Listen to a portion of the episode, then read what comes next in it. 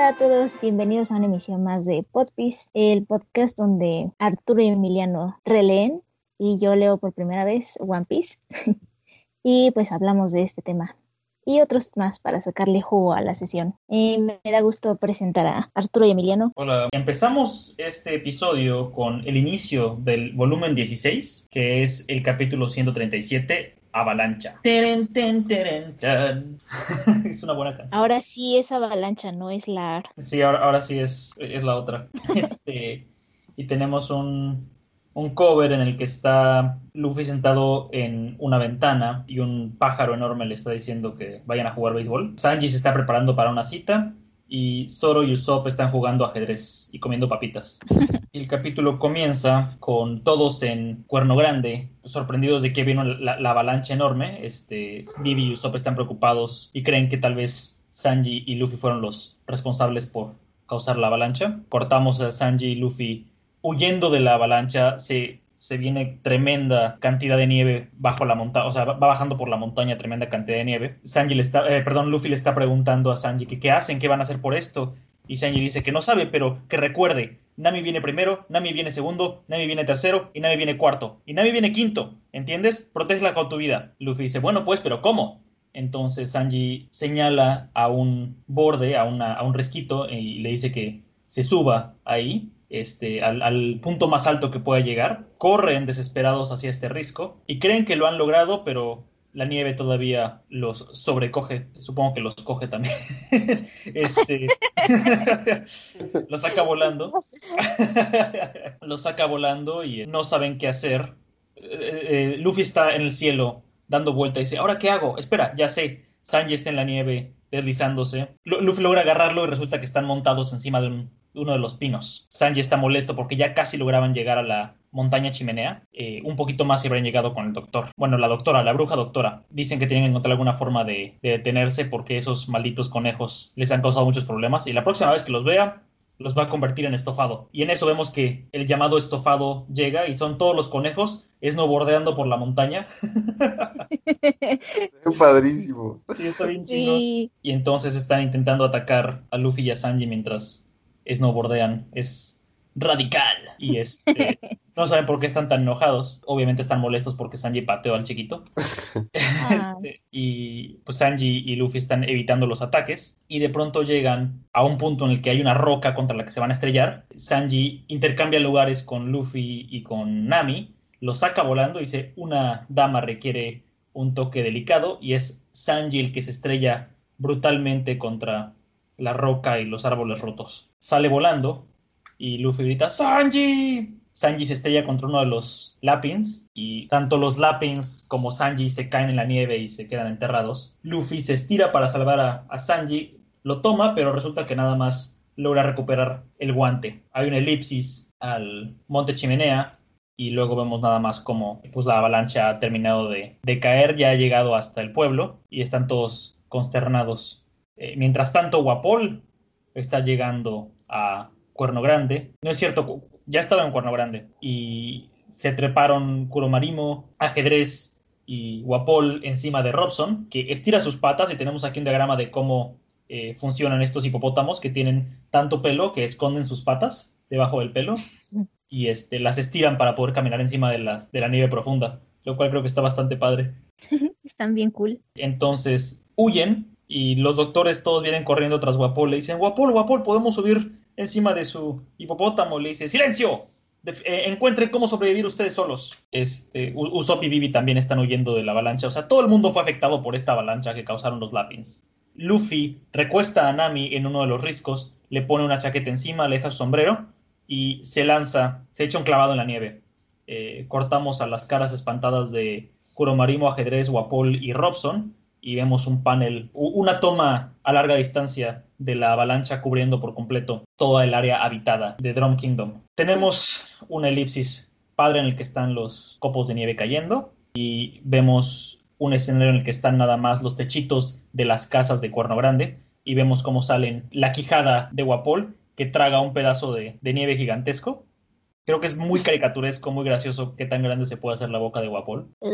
Con, con, eso logra salvar a todos sus allegados y los escupe. Y dice, ah, seguramente fueron ellos, seguramente fueron los sombreros de paja los que tiraron esta avalancha para detenerme. Malditos, porque Guapol cree que todo se trata de él. Dice que va a ir a darles una lección en combate nevado.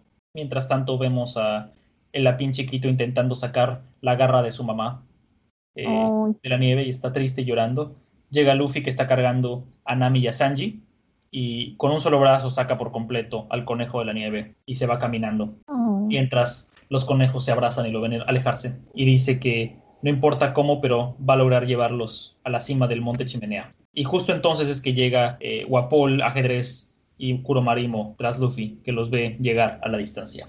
Vale, capítulo 138, la cima de la montaña. Y bueno, vemos la, la historia de la portada, continuamos con qué es lo que le está pasando a, Django, a Steve Tyler, y, vemos que necesita disfrazarse, así que va a tener que revelar su verdadero rostro. Y vamos a ver qué es lo que tiene detrás de esos lentes de sol con forma de corazón. Pero por lo pronto, vemos que Wapol y su gente ya logró interceptar a Luffy. Le dijeron que ha cometido grandes crímenes contra, contra el rey y que por lo tanto tiene que, que sufrir las consecuencias. Luffy no les hace caso, le dice que se muevan y sigue avanzando, a pesar de que le dicen alto y se lanzan a atacarle tanto ajedrez como Kuromarimo. Guapo les dice que primero maten a los dos heridos que lleva con él, refiriéndose a Nami y a Sanji que Luffy está cargando por, por su cuenta. Obviamente eso lo hace enojar y esquiva el golpe de Kuromarimo, pero antes de que pueda darle un golpe se acuerda de lo que le dijo Sanji, que cualquier golpe que pueda dar mientras lleva a Nami en la espalda, va a tener un impacto también sobre ella. Entonces se traga su enojo y se va corriendo cargando a, a los dos y les dice, les jura que va a vengarse de ellos por eso. Ajedrez se lanza unas flechas que otra vez cambian de tamaño, pero no de forma tan dramática. Luffy las esquiva y de repente cuando voltea a ver qué pasó con ellos, se da cuenta de que desaparecieron. Solo para revelarnos después que hay una boca monstruosamente grande enfrente de él. Y es que Wapol utiliza la nieve para esconderse a través de sus poderes de la fruta tragar tragar. Y también a los lados de las montañas o de los montones de nieve que se hicieron, saltan sus dos ayudantes a golpear a Luffy saltan de la nieve dos de los Lapin, golpean a, los sirvientes de Guapol y permiten que Luffy siga avanzando y vemos que la razón por la que lo ayudaron es porque el conejito y el papá que ayudó en el capítulo pasado lo recuerdan y, quieren agradecerle. ¡Oh, qué bonito! y todavía vemos que, el conejo grandote posa, mostrando sus bíceps si los tuviera, pero solamente son como, como bracitos de, oso de peluche. sí. pero bueno, Luffy aprovecha el momento y se va corriendo con sus, con sus dos amigos mientras se quedan todos los Lapin a pelear contra Wampol, Kuromarimo y Ajedrez. Vemos que Luffy avanza lentamente en la nieve, ya jadeando un poco del cansancio y del frío, y de repente se encuentra ya con la base de la montaña. Vemos que es una montaña gigante con forma de tubo. Ni siquiera alcanza Luffy a ver la, la cima de la montaña desde donde está. Entonces se amarra bien a Nami a la cintura se quita sus chanclitas y, agarra a Sanji con los dientes de la ropa y empieza a escalar la montaña. Vemos que la montaña es prácticamente lisa y entonces tiene que irse agarrando de los bordes que sobresalen con los dedos tanto de las manos como de los pies mientras carga los dos. Y al ah. mismo tiempo hay mucho viento y mucha nieve cayendo. En ese momento Luffy se, se lastima los dedos mientras agarra uno de los bordes de la montaña. Se le cae Sanji y entonces lanza su cabeza usando sus, su elasticidad y lo agarra con los dientes antes de que caiga al piso. Vemos que sigue subiendo poco a poco ya con las manos y con los pies ensangrentados de, la subida. Alcanza a ver ya la cima, sube y se encuentra con un castillo súper, súper, súper chingón. Sí. Y entonces, en ese momento, Luffy pierde el conocimiento. No. Sí, se, desmaya y se va cayendo junto con Nami que, que lleva en la espalda porque se desgajó el pedazo de la cima. De ahí vemos que Wapol y sus dos ayudantes ya derrotaron a todos los, los Lapin y los dejaron todos inconscientes y ensangrentados en la base de la montaña y, gritan que van a ir por el sombrero de paja. Malditos, dije. Sí, malditos. Y entonces antes de que Luffy y, y Nami caiga, vemos un brazo muy grande que los detiene y algo así como un gorila jalándolos hacia arriba. Tenemos una sección de preguntas y respuestas en las que un lector le pregunta a Oda eh, acerca de El volumen 15, en la página 171, la doctora Cureja le dice al niño que recuerde lo que hizo. ¿Pero por qué? ¿Por qué debería, eh, no debería él tratar de olvidarlo? T- tiene que haber sido bastante doloroso. ¿Se acuerdan cuando la doctora Cureja estaba salvando al niño en la taberna? Sí.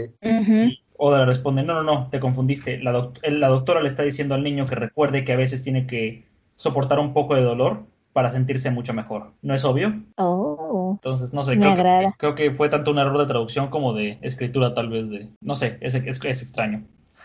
Digo que es raro porque ella en japonés dice happy Happy. y entonces Ajá. se, se debe confundir bastante eso. Sí. No me acordaba que estuviera tan chingón el panel del castillo. Está bien chingón, ¿no? Súper, súper. sí. Lo voy a Es- mandar, te lo voy a mandar así a color, aunque no cambie tanto porque pues ¿De es un castillo blanco.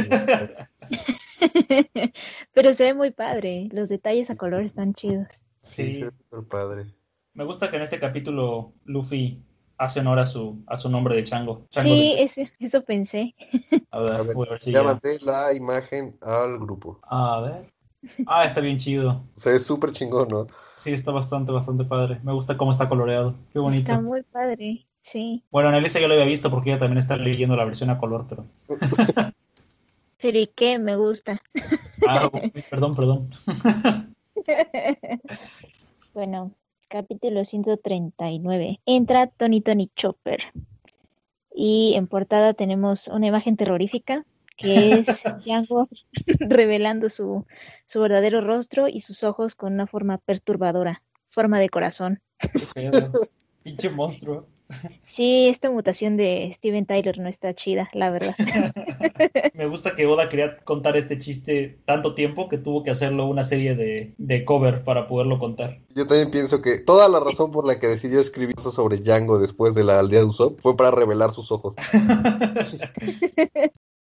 Iniciamos con, con la montaña. Alguien que parece que está luchando y vemos que es Vivi, que está arrastrando a Usopp de la nariz.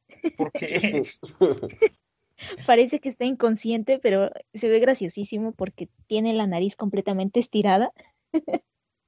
No sé, parecería como si fuera de goma, pero sabemos que Usopp no es de goma. Vivi intenta despertarlo y Usopp en su alucine, quizás por la nieve, la avalancha y el susto, le dice que no, que, que no lo despierte, está en medio de la de un buen sueño, que puede ver un río flotando y es tan hermoso que parecería que está en el cielo. Vivi le dice que es porque está en el cielo que se despierte o que si no va a morir. y Usopp se despierta gritando, totalmente en pánico. Nuevamente se vuelve a dormir y ahora alucina con los piratas de Usopp. Y así vemos un panel donde sigue la pobre Vivi tratando de despertarlo y Usopp cayendo dormido. Hasta que por fin lo vemos con la cara toda hinchada. y Vivi diciéndole, ah, este, debe ser una, una quemadura por el hielo. Sí, sí, sí. Este, es que estos climas son muy extremos, eh, es que encontrar a alguien, ¿no? Y de pronto enfrente de ellos sale una figura de la nieve y vemos que Zoro sin playera, te dándonos un gran fanservice, no, no es cierto, muerto de frío y diciendo que cómo es posible que haya habido una avalancha así, que fue muy mala suerte para él, pero que lo va a considerar como parte de su entrenamiento de invierno. Entonces ya los ve y logra reconocer a Vivi, pero a Usopp no, hasta que ve solamente la punta de su nariz. les pregunta qué están haciendo ahí y ellos se preguntan qué está haciendo Zoro ahí. Él les comenta que pues estaba nadando en el en el lago como parte de su entrenamiento, vio unos peces y decidió seguirlos, pero como siempre, este, con su buen sentido de la orientación, se perdió. le dice a Usopp que por favor le preste su, su abrigo y él le dice que en él, es más, que le preste sus botas, que no, aunque sea préstame una, no. y bueno, ya logran ver a la, a la, población de Cuerno Grande, que todos están reunidos y ven que hay como una especie de, de alboroto, ven un montón de hombres uniformados, ¿no? Varios observan a, a, Zoro y le dicen que por qué demonios está semidesnudo. y uno de los pobladores les dice que la avalancha aplastó, bueno, no aplastó, sino cubrió a, a Dalton, pero los guardias que están ahí no dejan no dejan que los demás puedan rescatarlo de la nieve. Y resulta que son los guardias de, de Guapol, diciéndoles a todos que, que se rindan, que ellos no van a, a mostrar compasión, aunque antes eran subordinados de Dalton, pues ahora están con Guapol y que cualquiera que intente desafiarlos es mejor que esté muerto. El momento que viene es de mis favoritos de todo el arco. Sí, Zoro le pregunta a Usopp, o bueno, le dice que ya vio esos uniformes antes, que si son los que se encontraron en el mar. Usopp les dice que sí, que son enemigos. Zoro confirma, bueno, sí, sí estoy bien, entonces sí son enemigos. Sí, que sí son enemigos, ¿por qué te impacientas? Uno de los guardias sigue hablando tonterías y vemos a Zoro madreárselo espectacularmente para después darnos cuenta que se lo madreó porque quería su chaqueta. Me gusta esta imagen de Zoro porque nunca lo vemos sonreír tan alegre. Sí. Sí, Y también me gusta en la, en la escena donde le pega en la cara. ¿Ya vieron cómo se deforma la cara del tipo al que está golpeando? Por completo, creo que le dio vueltas del cuello. Y Ah, pues ya él muy feliz diciendo, ah, qué rico, está calientito. Y Usopp todo desencajado diciendo, ¿qué? ¿Lo atacaste solo por eso? Y mientras tratan de atacar a Zoro, pues ya sabemos que él se va a encargar de darle su merecido. Y ahora pasamos a, al castillo nuevamente, donde alguien está diciendo a la doctora que ha detectado una, una reacción de anticuerpos. Al parecer ella contesta, ah, así es. Entonces dime cuál es la causa. Eh, alguien le responde que fue Kestia. Entonces la doctora va a dejar que aquel que le dijo cuál era la causa, pues le dé el tratamiento. Y ahora pasamos a una especie de laboratorio que está bien padre, parece de tortura. donde, pero está muy chido. ¿Ya, vi- ya vieron que el microscopio tiene una calavera? Sí, está bien padre. Y el. No es un tubo de ensayo, pero el, el, Es un matraz de Gracias. Creo. el matraz elimina. Es- está siendo sostenido con unas. eh, con unos cuernos de, de reno. Hay un caldero. está padre. muy chido. Y apreciamos el cuarto.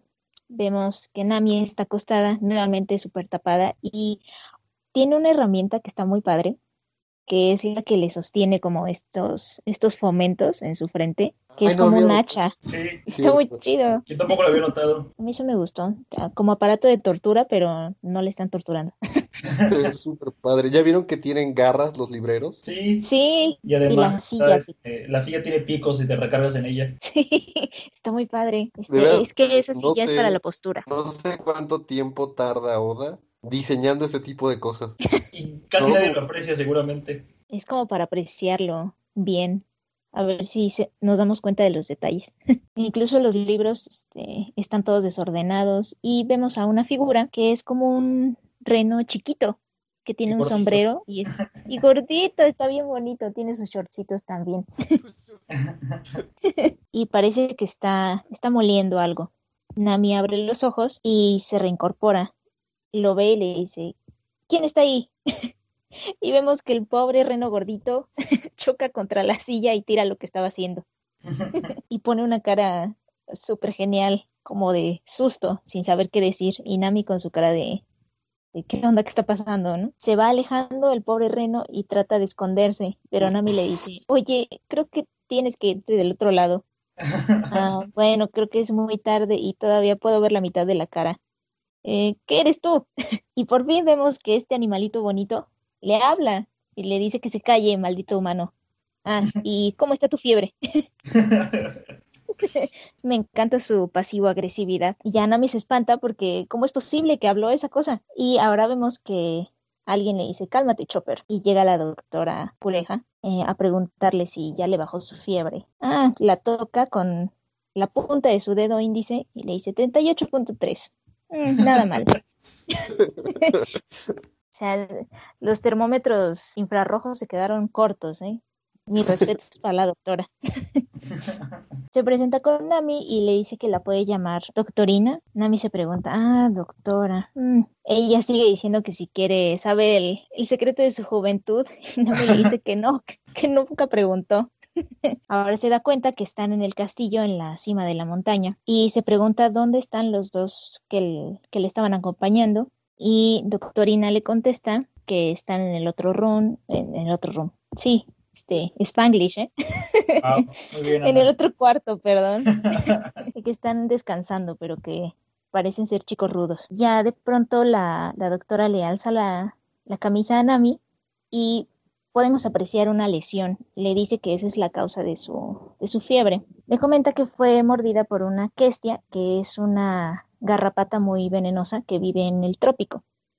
Y ese tipo de garrapatas cargan una bacteria que, pues bueno, van de animal en animal y esta bacteria causa fiebres muy, muy fuertes, este, acompañadas de mucho dolor y normalmente dura unos 5 días. Fiebres de más de 40 grados, inflamación, e incluso les dice que el tipo de inflamación afecta el, el miocardio y hasta el cerebro, ¿no? Entonces, pues por el tipo de marca que Nami tiene, la doctora puede decir que ya iba en su tercer día de infección y que también puede deducir que estaba sufriendo de mucho dolor, ¿no? Pero que después de dos días ya no hubiera sentido tanto dolor porque hubiera estado muerta. ¿no? Y Nami se queda con cara de... y le comentó también que esa enfermedad se conoce como la enfermedad de los cinco días y que ese tipo de garrapata debería estar ya extinta, pero que bueno, ellos este, por suerte tenían el antibiótico. Y le pregunta que qué demonios estaba haciendo, si acaso estaba corriendo semidesnuda en una isla prehistórica. Súper, y Nami se queda sin palabras, así como... Ah". Sí. y bueno, la, la doctora se queda sorprendida de que le atinó. Nuevamente le da un zape para acostarla. Le dice que que se quede acostada para que se termine de recuperar. La necia de Nami, como mala paciente, les dice que pues está bien porque su fiebre ya, ya bajó, entonces ya, ya puede sanar. Y la doctora le recuerda que no debe de subestimar el, ese tipo de enfermedad que normalmente para alguien le tomaría 10 días en recuperarse de ese tipo de, de, padecimiento con el tratamiento adecuado. Entonces, que si no quiere morir, más le vale descansar. Y con su medicina ya podría estar completamente curada en tres días. Nami se espanta porque le dice que tiene que estar en un lugar antes de tiempo, ¿no? No puede esperar tanto. Y la doctora la amenaza con un, un cuchillo. Parecería ser un cuchillo de pan. parece de mantequilla. Ajá. Les dice que no, que ni madres, que más le vale que, que se aguante, que sus pacientes solamente salen de ese castillo por dos razones, cuando se curan o cuando mueren. Así que no piense ir a ningún lado. chinga. Sí, ya se quiere con mis pacientes. no, no es cierto. Y ahora vemos al pobre de, de Chopper que está corriendo despavorido. Luffy que le está dando una mordida o que le quiere morder, le dice que, que se detenga, pedazo de carne.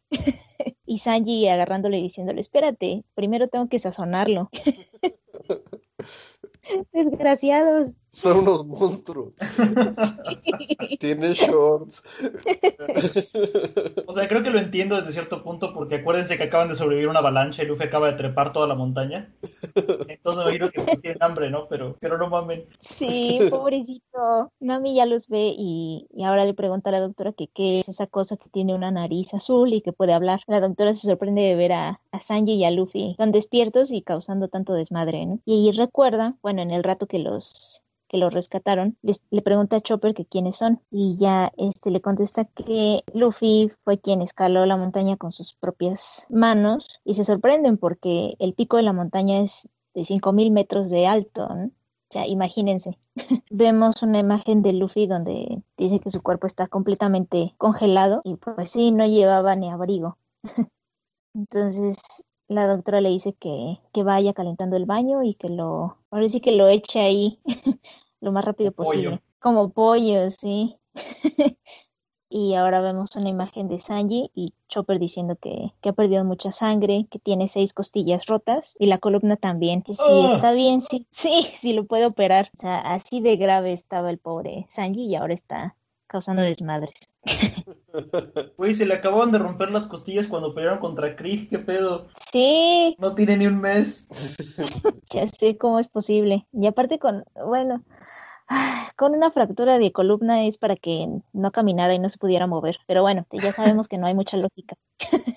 y la doctora diciendo que la peor es, es la, la chica que está con ellos, que estaba al borde de la muerte. Y le solicita a Chopper fenicol, cardiotónicos y un poco de tiacilina, cosa que pues es bastante acertado, bueno, cerca de la realidad.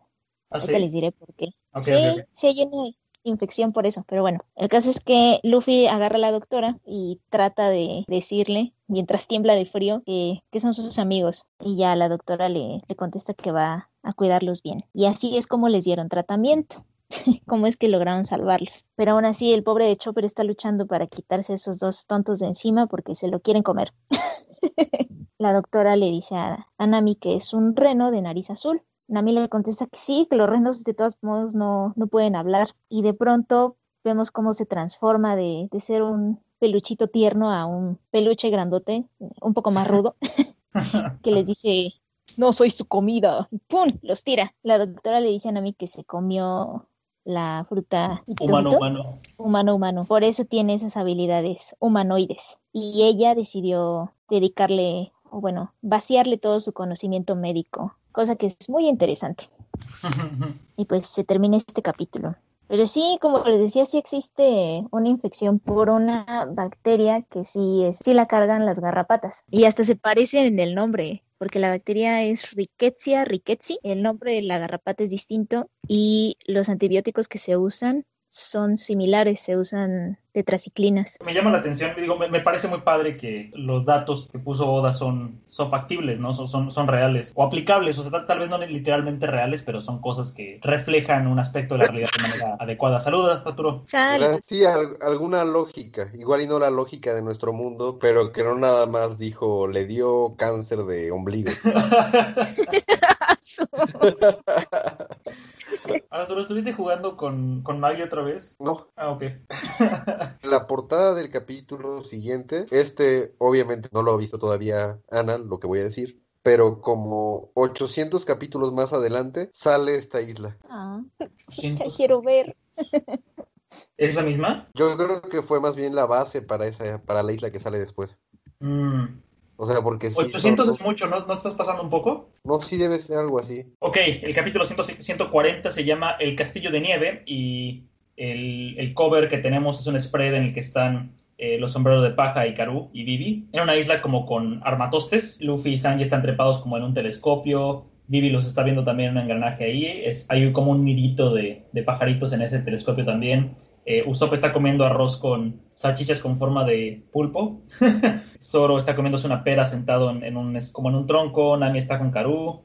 Hay unas palmeras. No sé, no sé de qué color sean. Se ven como cafezosas. Y pues hay como flores padrísimas en todos lados. Está padre. Y dice One Piece en un día perfecto. Qué bonito. Qué bonito. Y empieza el capítulo 40, 140 con Luffy pidiéndole a la doctora que se una a ellos. La doctora le patea la cabeza porque Luffy le dice que es una... Por, favor, anciana, únase a nosotros. Cureja le dice, no, todavía estoy en mis 130, no soy una anciana.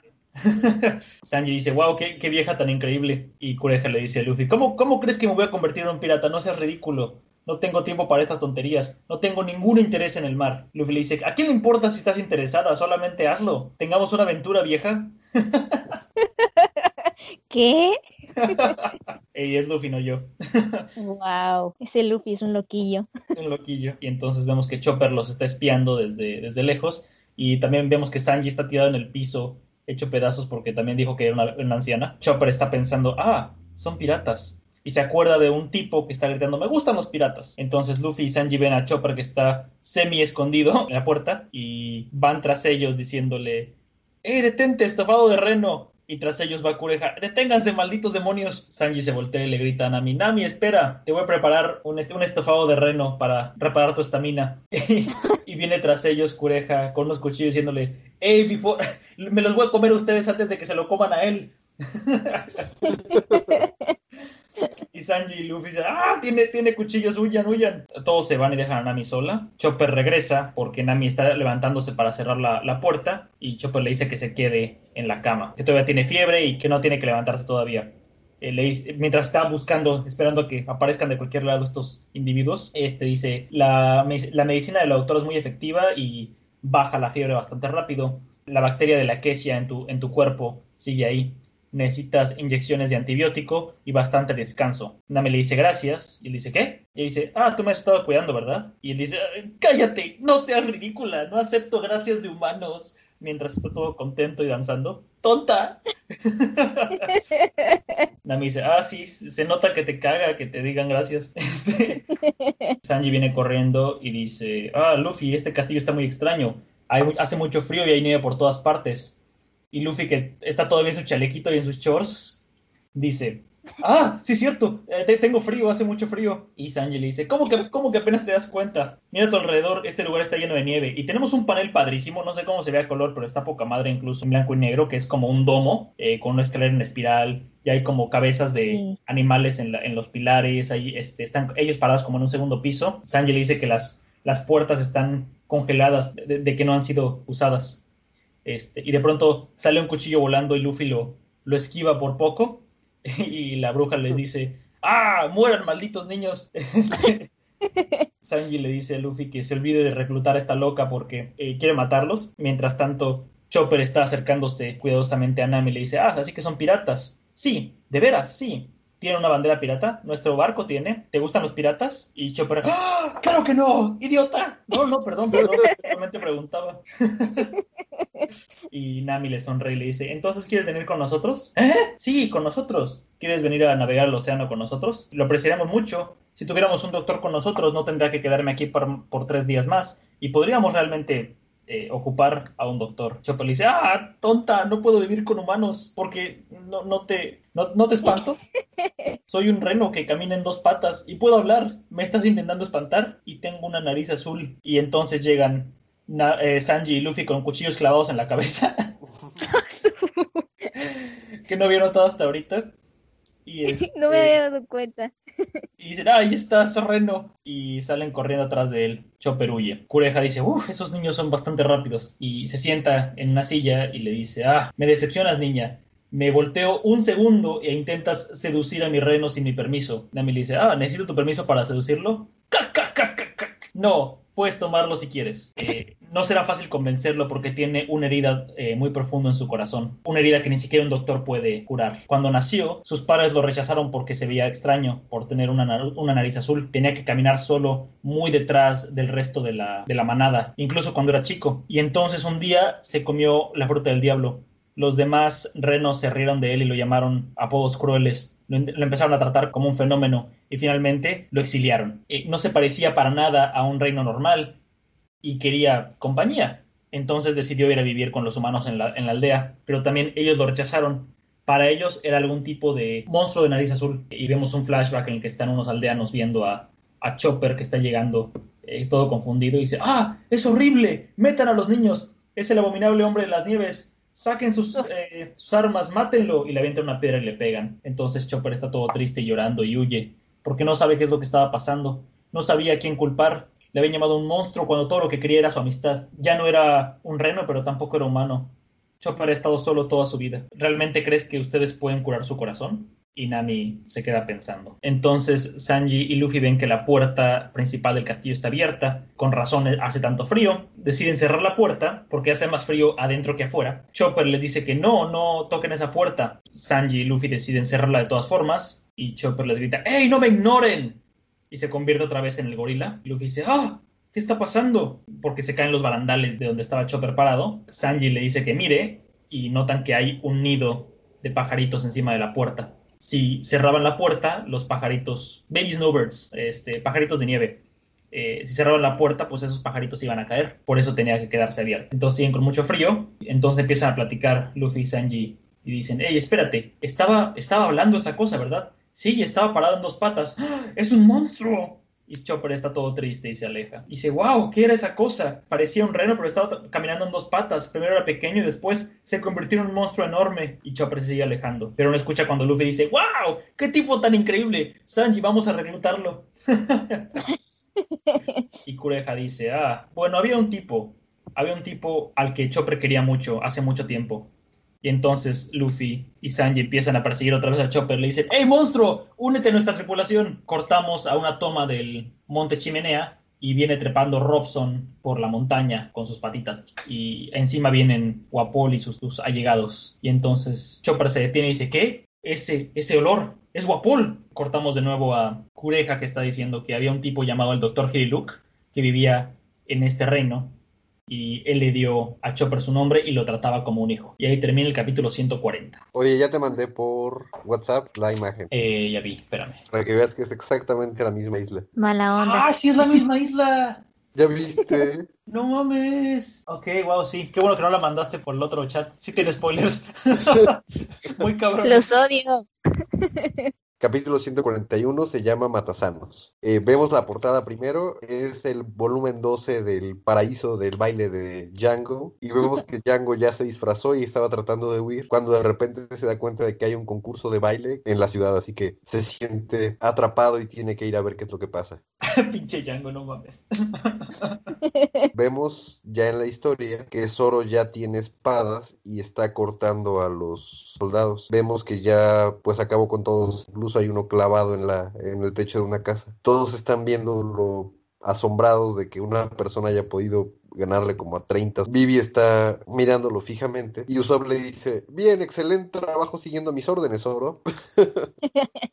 Entonces todos los aldeanos corren a desenterrar a Dalton. Entre ellos vemos a Pandaman con una pala detrás de Vivi. Oh, es cierto. Y, y bueno, también Usopp se pone a buscar a Dalton. Mientras tanto, Chopper se transforma en un reno ya completo y empieza a correr buscando a la doctora.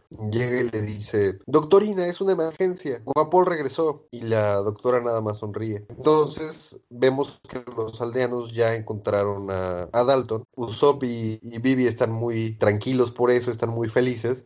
Mientras que Zoro pregunta quién es Dalton. Che, Zoro.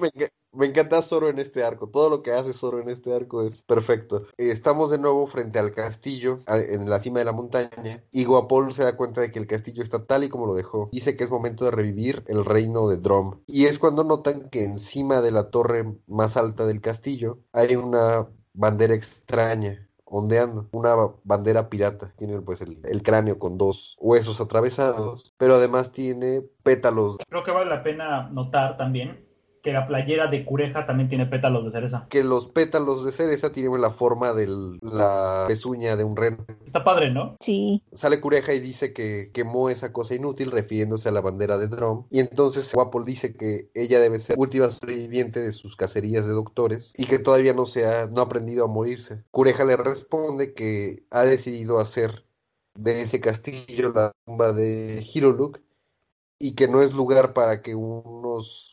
escuincles podridos como ellos estén perdiendo el tiempo, que se vayan de una vez del país porque el reino de Droma es una cosa del pasado. De ahí nos vamos de nuevo a la aldea y vemos que los aldeanos se dan cuenta de que ya es muy tarde porque el corazón de Dalton ya no está latiendo. Incluso vemos que está como congelada su cara. Sí. Por su parte, Guapol se burla de lo que dijo Cureja y dice que su castillo magnífico no va a ser la, la tumba para un matasanos, que no lo hagan reír. Y entonces Luffy lo ve y se pone feliz. bueno. Sí. Le dice, ah, eres tú. Es momento, es momento de pagar por lo que hiciste antes. Vemos que dice otra vez, Gomu Gomu, todos se quedan sorprendidos porque es lo que va a pasar. Y el panel se queda congelado con Guapol y su piel de hipopótamo sacando los ojos. Sí. Y Luffy a punto de darle un golpe de lleno en la cara. Pero fuertísimo además. Y se ve que lo, lo tenía guardado ya desde hace un buen rato. Pues es que, güey, se comió su barco, Se se, lo comió metió en la barco. nieve, intentó matar a, a Sanji y a Nami. O sea, así se lo merece el hijo del diablo. De aquí nos vamos a un flashback. Son eventos que pasaron en el reino de Drum hace seis años. Que un perro está aullando en la calle, mientras que un hombre con un maletín va tosiendo y jadeando. Lo están buscando con unas personas que dicen que seguramente Hiruluk es quien está detrás de eso. No solamente me roba, sino que quema mi casa. Tienen que hacer algo con él. Se supone que son la Guardia Nacional, ¿no? Y entonces vemos a Hiruluk que está contando el dinero y empieza a decir, "Huh, ser codos por unos míseros 50 mil berries. Dice, ¿qué importa si accidentalmente quemé su casa? Dejen de quejarse. Y vemos que es, es el doctor Hiruluk. En su portafolio lleva la bandera pirata que vimos ondeando en el castillo de Guapol. Tiene un sombrero de copa y su pelo sale como dos mechones a los lados de su cabeza. Y entonces su cabeza tiene la forma de la cruz de la Cruz Roja. Mm, Ah, mira. Su, su barba es un moñito. Sí. Wow. Empieza a toser, escupe sangre y sigue caminando por las calles vacías. Uh, tuberculosis. De ahí, de ahí nos vamos al interior de una casa. Vemos a una mujer y a una niña preocupadas porque el papá está en la cama, está jadeando, tiene mucha fiebre y la esposa dice que va a tener que llamarle a los MD20 o sea, los doctores de Wapol, y que arrodillarse ante él es mejor que morir. Entonces vemos que cae algo del, a la chimenea y una voz dice, yo lo voy a examinar. Y es Hiruluk. Quiero hacer notar que Oda sigue metiéndole más temas a, a Drum, porque ahora no solamente es la Cruz Roja, sino que es Santa Claus bajando por la chimenea en la isla Nevada. Sí. sí. Que ya habíamos visto una referencia a Santa Claus con el trineo de Cureja bajando por, por el cielo. Sí, pero bueno, Hiruluk dice que no se preocupen que su deber es primero por la salud de sus pacientes. Entonces el papá se levanta con toda su fiebre y dice, no, no, no se preocupe, está bien. Ya decidí llamar a los, a los MD20. Y le dice, no se preocupe, esté en buenas manos ahora. He desarrollado una, una droga para todo propósito muy brillante, así que considérese afortunado. Y entonces la mamá corre y le dice a la niña, corre, ve, llama, llama a los guardias. Hiruluk saca una pistola y le dispara por la espalda a la mamá. No mames. Ay. Mientras el papá grita de miedo y la, y la niña llora, tra- llora traumatizada sobre su mamá. Y Hiruluk le dice, no se preocupe, solamente es un tranquilizante. Asu. Y entonces el papá le dice, le pagaré lo que quiera, solo por favor váyase de mi casa. Y Hiruluk le dice, ¿qué piensa que soy? ¿Un criminal? Yo no tomo dinero de mis pacientes. Todo lo que hago es por ayudarlos. Así que deje que lo ayude. Y el otro, el paciente le dice, por favor váyase, lo mejor que puedo hacer para ayudarme es irse. Tengo una esposa y una hija, no quiero morir. Y entonces, y el papá cae inconsciente y empieza a sacar espuma por la boca. Asu. Qué horror. Y entonces Hiruluk dice, ¿se suponía que administrara eso de forma intravenosa? O tal vez malos, malos ingredientes. Qué raro, se supone que el extracto de rana tendría que ser el, el truco. Diablos, otro fallo. Y vemos que la niña sigue llorando ahora por sus dos papás. Realmente no intentaba, no quería que eso pasara. Entonces gritan en la calle que se escuchó una, un disparo por ahí. Y Hiruluk salta por la ventana y se va corriendo por la noche. ¿Qué pedo, no? ¿Qué, qué clase de introducción es esa? Es un Qué monstruo. horror. Sí, Realmente es un matasanos. sí. Ahora vemos un puente, va caminando en él todavía en la, en la noche nevada y sentada en uno de los, de los lados del puente está tomando curé exactamente igual, nada más que traía este, colitas. Le dice, no hay nada que dé más miedo en este mundo que un doctor que no tiene idea de qué es lo que está haciendo. Si tú no Sí. tuvieras llamado a ti mismo un doctor, habría al menos 100 personas que sus enfermedades se habrían cu- curado tan fácil como un, un catarro común y corriente. Hiruluk le dice, cállate, bruja. Una doctora tan mala como para eh, cobrarle de ese modo a sus pacientes, es la última persona que quiero que me dé sermones. Y le dice ella, no odies mi estilo, niño. Por cierto, ¿sabes que ahora tú y yo somos los últimos doctores en este país? Además de los MD20. Incluso si no fuera por eso, serías un, un marginado en, este, en esta tierra. Entonces Hiruluk le responde, no creo que los cazadores de doctores puedan atraparme. Solo observa.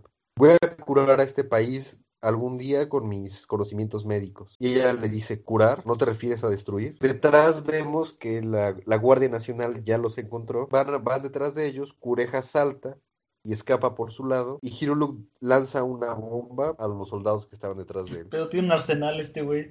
Me parece muy interesante el contraste que se hace entre estos dos doctores. Uno es incompetente, pero no quiere cobrar, y la otra es súper buena, pero quiere cobrar. Algo interesante de Hiruluk para mí es el hecho de que él genuinamente piensa que está ayudando. Sí. él de Sí. verdad piensa que es un doctor y piensa que va a salvar a todas estas, a todas estas personas, pero no tiene ni la más remota idea de qué es lo que está haciendo. Sí, es como uno de esos este, güeyes que vendían eh, aceite de, de serpiente, ¿no? Sí, pero en, este caso, ándale, algo así. En este caso no es un charlatán, es simplemente alguien incompetente. Bueno, vemos que, que hay una explosión de la bomba que lanzó Hiruluk y de ahí una vista de las montañas de, de Drum. Y en medio del bosque nevado, Hiruluk se encuentra a, a Chopper ensangrentado y tirado en el piso. Lo revisa y dice, impacto de arma de fuego. Morirá si no detengo el, sangrado pronto. Entonces Chopper se, se despierta, lo mira con ojos de odio. Hillock le dice, no hay razón para mirarme así, todo va a estar bien, vengo a ayudarte. Y entonces se, se arrodilla junto a Chopper abre su maletín y saca o sea, la pistola que dispara anestesia. Chopper la ve, se levanta porque la- le recuerda las pistolas con, los, con las que le han disparado y le da un puñetazo a Hiruluk seguido de otro, se le empieza a madrear en el piso. Horrible. Horrible. Sí, lo, lo deja totalmente cubierto de sangre y se empieza a, a ir de ahí arrastrándose. Entonces Hyoluk se levanta, dice, ¿quién diablos piensa él que soy? Y entonces se desnuda por completo, nada más se deja el sombrero y le dice, yo nunca jamás te dispararía. Mi nombre es Hiruluk, soy un doctor. Eso dice después de dispararle a una señora en una casa que no era suya. En su mente no le disparó, nada más le dio un calmante. Sí.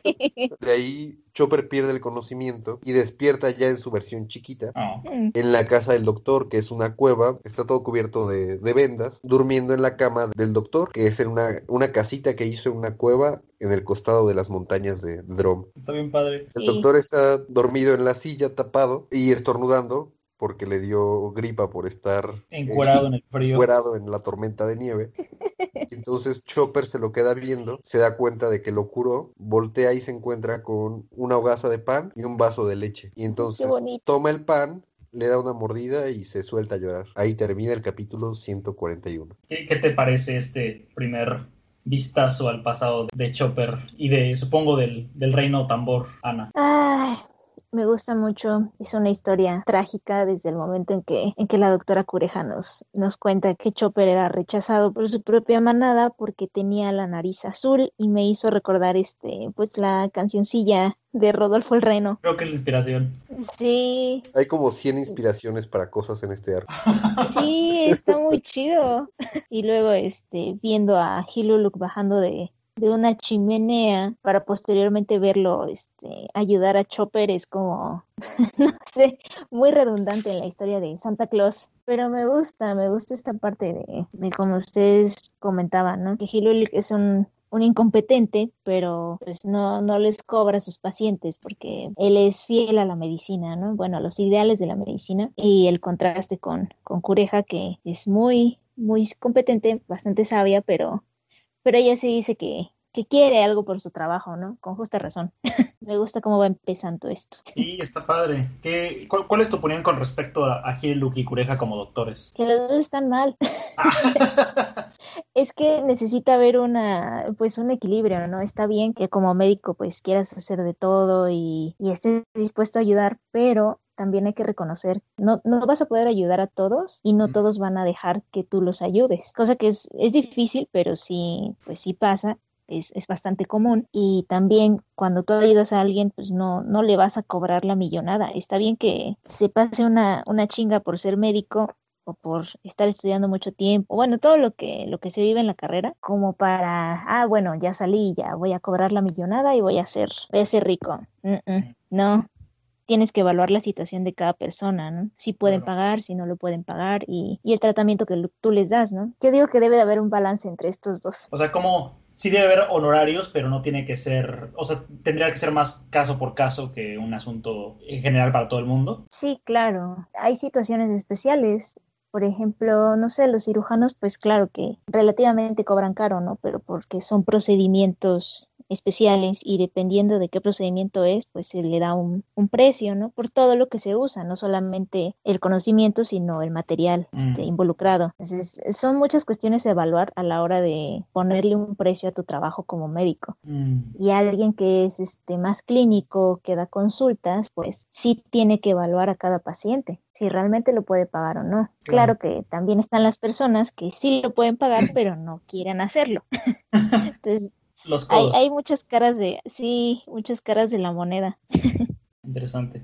Pues bueno, yo creo que... ¿Tú ah, ¿qui- qui- tienes algo que decir, Arturo? Pues lo único, me parece interesante la decisión de, de Oda de haber mostrado como el mentor de Chopper a alguien a quien retrata de una forma tan poco amable, como que nos, Sí. nos lo muestra desde el principio como un personaje con un montón de carencias. O sea. Oda no idealiza a Hiruluk como un hombre perfecto. Es un pésimo doctor, persona es bastante cuestionable. Tomemos en cuenta que acaba de traumatizar a una niña quizá de por vida, que le lanzó una bomba a soldados que solo hacían su trabajo. Definitivamente cuestionable. Pero a pesar de todo eso, como que la parte que, que le interesa a Oda mostrar de él es que es un hombre gentil y que esa amabilidad que viene de su idealismo por querer ser un doctor y por querer y creer que puede salvar a, a su país, le lleva a ser la primera persona que trató a Chopper con un poco de ternura en su vida. Y es interesante porque también Chopper está experimentando a Hiriluk viniendo de ser tratado tan mal. Entonces tampoco, ta- tampoco lo idealiza, o sea, lo idealiza pero porque ha sido tratado mal todo el tiempo, ¿no? Sí. Ah, creo que en el fondo Chopper sabe que los métodos de Hiriluk no son los adecuados.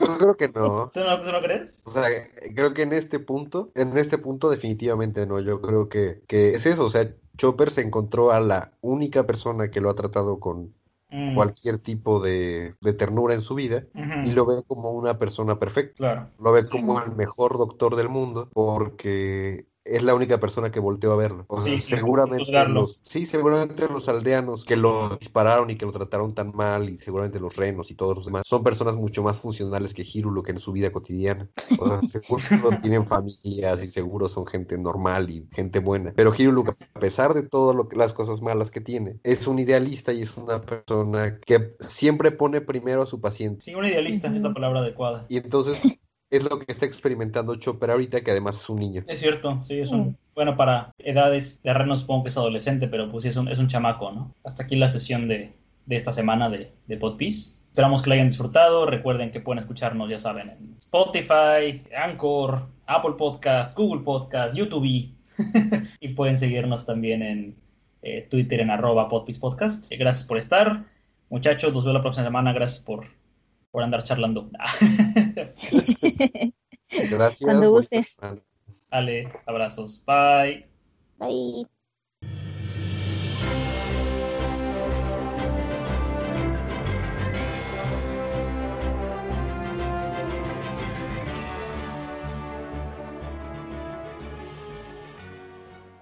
Podpiece es creado por Anelisa, Arturo y Emiliano. Es grabado con Audacity. La música de intro es Adventure Theme de Sir Popworth, que puede ser encontrado en los archivos de música libre de YouTube. Y la música de outro es Take a Chance de Kevin MacLeod. Puede ser encontrado en incompetence.com.